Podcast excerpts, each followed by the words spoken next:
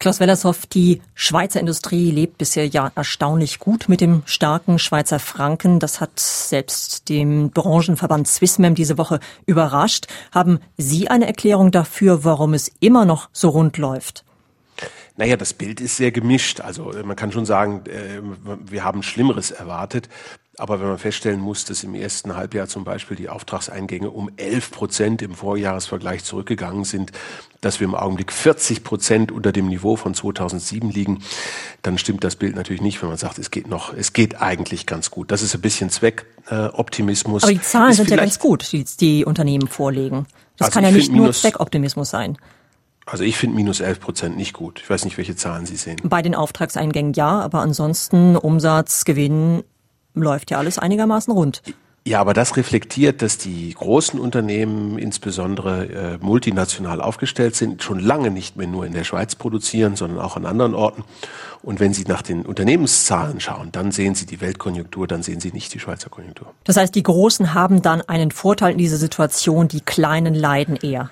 Da gibt es sicherlich einen Größenunterschied, wobei es in erster Linie auf die Frage der Internationalität äh, ankommt. Natürlich gibt es inländisch orientierte Industrieunternehmen, aber bei 80 Prozent Exportanteil ist das sicherlich äh, in einer der beschäftigungsmäßig zumindest betrachtet in, äh, in, in wenigen Fällen dann wirklich so dominant. Nein, der Export ist das, was entscheidend ist. Und da muss man feststellen, dass es äh, zwischen den Branchen wahnsinnig gemischte Ergebnisse gibt. Die Uhren tun es immer noch gut. Der weltweite Trend zum Luxus scheint anzuhalten. Und die Pharmaindustrie läuft ebenfalls äh, recht gut und danach ist alles dunkel, aber richtig dunkel wie im schwarzen Tunnel. Das heißt, das dicke Ende, das kommt dann noch.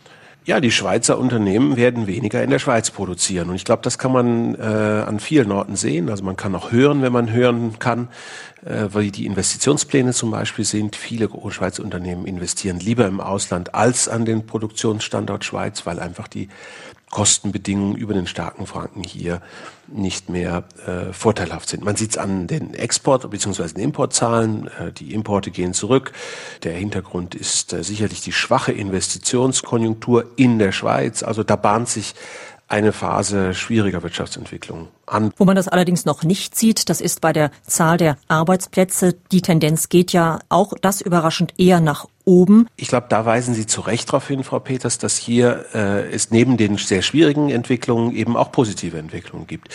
Ich denke, im Wesentlichen äh, hat die äh, Öffnung des Arbeitsmarkts, die bilateralen Verträge mit der EU dazu geführt, dass eine ganze Reihe von Unternehmen tatsächlich jetzt Arbeitsplätze besetzen können, die vorher nicht besetzbar waren, weil der Schweizer Arbeitsmarkt eben relativ eng ist und wir traditionell ja eine nur sehr tiefe Arbeitslosenquote gehabt haben. Das hat geholfen, aber es läuft auch aus. Also wenn man sich anschaut, wie sich zum Beispiel die Anzahl der offenen Stellen in letzter Zeit entwickelt hat, in der Industrie ist sie um 15 Prozent zurückgegangen. Also da ist ein positiver Effekt, der vielleicht noch ein bisschen trägt, aber richtige positive Impulse für die Zukunft dürfen wir daraus, glaube ich, nicht erwarten. Es gab letzte Woche auch eine neue Exportstatistik für den Juli, die zeigt ausgerechnet die EU, die doch unter der Eurokrise leidet, die kauft kräftig ein in der teuren Schweiz. Umgekehrt sind die Schweizer Exporte ins Boomland China massiv eingebrochen. Wie passt das alles zusammen? Ach ja, das sind natürlich zunächst mal Monatswerte. Da können einzelne Geschäfte ziemlich viel zerreißen. So riesig ist die Schweiz ja nicht, dass nicht ein, ein, ein großer Auftrag da ähm, tatsächlich, wenn er abgewickelt wird, auch einen großen Unterschied machen kann. Ich glaube, es ist klüger, auf die Zahlen fürs gesamte Halbjahr zu schauen. Ähm, dann gehen eben diese Monatseffekte, die Arbeitstagseffekte raus. Und wenn man das äh, macht, dann sieht man ziemlich genau, was passiert ist, wie die Exporte sind real rückläufig gewesen um gut ein halbes Prozent und ähm, die Importe sind um 0,8 Prozent gestiegen. Also ist genau die Reaktion, die man erwarten sollte in einer offenen Volkswirtschaft, die einen starken Wechselkurs hat. Klaus Wellershoff, die Schweizer Nationalbank hat vor fast einem Jahr einen Mindestkurs für den Euro eingeführt. Auch das hat ja vielen Unternehmen bisher geholfen. Aber was wäre denn eigentlich, wenn die Nationalbank diese Untergrenze plötzlich aufgibt? Würde der Frankenkurs dann drastisch in die Höhe schnellen? Ja, ich glaube, das ist eine sehr gute Frage, weil äh, wir davon ausgehen müssen, dass genau über so etwas im Augenblick in der Nationalbank nachgedacht wird. Das Instrument ist, so wie wir in den vergangenen Ausgaben dieser Sendung auch häufiger diskutiert haben, sicherlich äußerst unbeliebt, äh, diese Untergrenze einzuführen. Wenn man das durchzieht, bedeutet das nämlich, dass man auf Dauer so viel Devisenreserven aufkaufen muss, dass die Geldmenge so stark ansteigt, dass am Ende eben auch die Inflation auf das europäische Niveau kommt. Wenn die Inflationsraten gleich sind, dann bleibt auch der Wechselkurs äh, gleich. Und, und das will wahrscheinlich in der Nationalbank niemand. Denken Sie an die Nebenwirkungen, die das hätte. Steigende Inflation, wir reden dann also über vielleicht ein, zwei Prozent Inflation, äh, hätte ja wohl auch zur Folge, dass unser Zinsniveau drastisch ansteigen müsste. Also ein großer Vorteil des Nicht-EU-Mitgliedseins wäre sicherlich verschwunden. Also die Nationalbank senkt mit Sicherheit jetzt im Augenblick darüber nach. Und was dann in dem Moment passiert, wo sie das tatsächlich zurücknimmt, das Instrument, das ist, denke ich, äh, wilde Spekulation. Viele erwarten, dass dann der Franken nochmal ganz stark werden wird gegenüber dem Euro. Aber das muss nicht notwendigerweise der Fall sein. Sie haben die Inflationsgefahr erwähnt, aber hat die Nationalbank nicht die Wahl zwischen Pest und Cholera gehabt? Einerseits den Unternehmen durch diese Untergrenze zu helfen, andererseits dann die Inflationsgefahr längerfristig in Kauf zu nehmen. Sie hat kurzfristig sich für das entschieden, was sehr, sehr drängend erschien. Also ich glaube schon, dass die Befürchtung einer Kapitalflucht in den Franken im vergangenen Sommer durchaus einen realen Hintergrund gehabt hat. Also die Sorgen um Europa waren groß und sind immer noch groß. Nun, in der Zwischenzeit hat sich aber was geändert. Nämlich wir haben festgestellt, dass diese Kapitalflucht ganz offensichtlich nicht stattfindet. Wir sehen nirgends Kapital, was in die Schweiz fließt. Woran machen Wenn Sie das, das so, fest? Ja, schauen Sie auf die Zahlen der UBS oder der Credit Suisse, Julius Baer, all die Banken, die uns ja eigentlich sagen müssten, dass ihre Depotvolumina äh, ansteigen, dass sie Net New Money haben, wie das so schön heißt. Die können zwar teilweise positive Zahlen berichten, aber die kommen meist aus Asien oder Amerika, nicht aus der Schweiz. Im Schweizer Markt sehen wir keinen Kapitalzufluss der auch nur annähernd so groß wäre, um dieses, diese Stärke des Frankens zu erklären. Nein, ist was ganz anderes passiert. Und dafür gibt es, denke ich, schon eher Evidenz.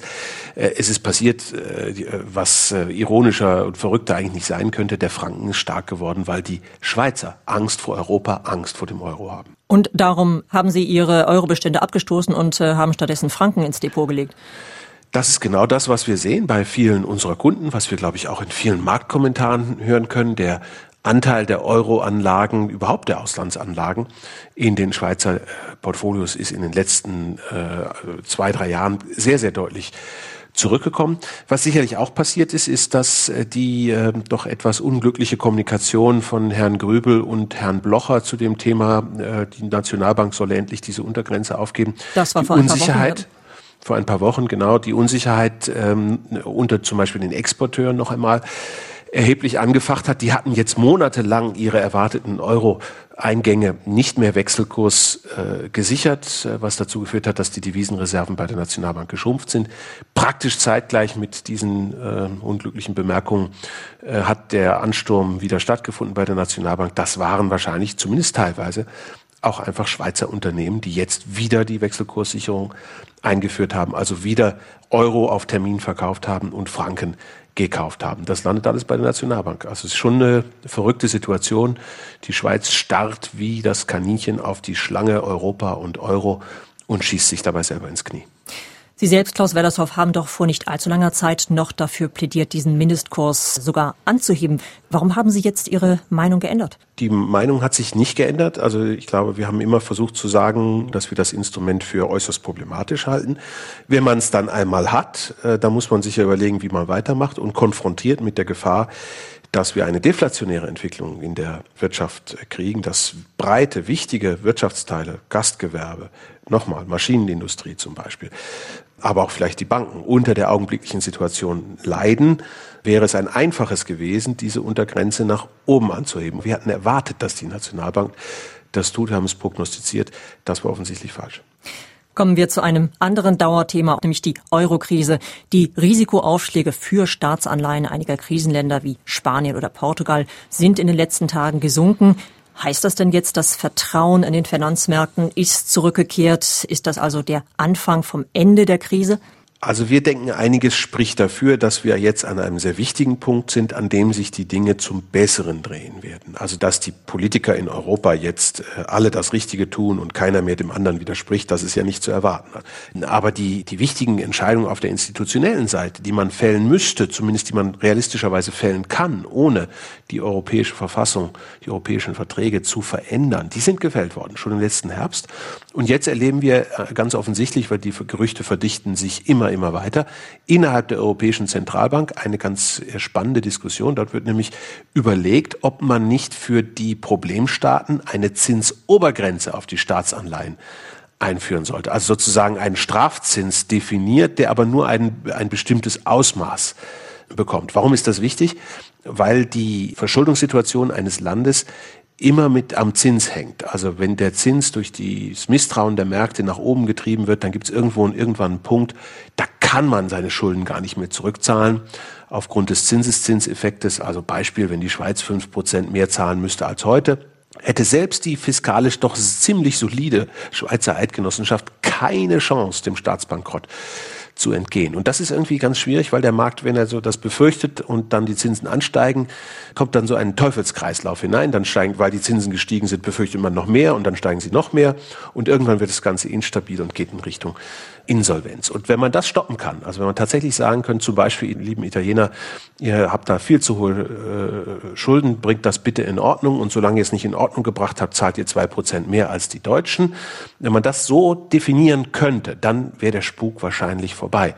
Denn dann wäre die Liquidität Italiens sichergestellt und auch die Solvenz Italiens wäre durch die Europäische Zentralbank sichergestellt. Also der Grund der Angst würde verschwinden. Ich könnte mir vorstellen, dass man so eine Zahl definiert, dass dann sogar diese Risikozuschläge, die am Markt gehandelt werden, deutlich unter den genannten Strafzins äh, fallen werden. Ganz einfach, weil praktisch keine Gefahr mehr besteht, dass der Staat pleite geht. Das heißt, es wäre wieder einmal die Europäische Zentralbank, die zur Beruhigung der Situation beiträgt und nicht die Politik. Es, denn das ist die Interpretation kann ich nicht teilen. Also die Politik hat ziemlich viel gemacht. Also der Bitte erinnern wir uns daran, im Höhepunkt der Finanzkrise war das Defizit der Eurozone bei sechs Prozent des Eurozonen-Volkseinkommens. Wir werden dieses Jahr ungefähr bei drei sein. Also die haben das Defizit halbiert und die Menschen in Spanien und Griechenland gehen ja nicht für nichts auf die Straße. Also da sind einschneidende Reformen äh, gemacht worden. Äh, das wäre jetzt zu einfach zu sagen, Politiker hätten nichts gemacht. Aber was man sagen kann, ist, ähm, dass die Europäische Zentralbank dann endlich mal das tun würde, was die Zentralbanken auch in den anderen Ländern machen. Denn dass die äh, Amerikaner, dass die Briten, dass die Japaner bis jetzt noch nicht in einer solchen Staatskrise gelandet sind wie die Europäer, das liegt ausschließlich daran, dass dort die Zentralbanken praktisch sämtliche Staatsanleihen zu sehr günstigen Zinsen, da ist von Strafzins gar nicht die Rede, aufkaufen. Und sagen Kritiker aber, diese Notenbanken anderer Länder, der USA beispielsweise, die haben ein anderes, ein sehr viel weitergehendes Mandat als die Europäische Zentralbank? Ja, das ist die Frage, glaube ich, die sich dann natürlich auch politisch ausspielt. Wissen Sie, äh, Europa ist ein, ein demokratisches Gebilde. Da gibt es Leute, die wollen keinen Euro, da gibt es Leute, die wollen den Euro, da gibt es Leute, die wollen eine Vertiefung der Institutionen, die wollen eine Fiskalunion, gibt es Leute, die wollen das nicht dass da irgendjemand kommt und sich reiben wird an diesen Entscheid, das ist doch selbstverständlich. Das wäre ja in der Schweiz auch so. Klaus Wellershoff, vielen Dank für das Gespräch.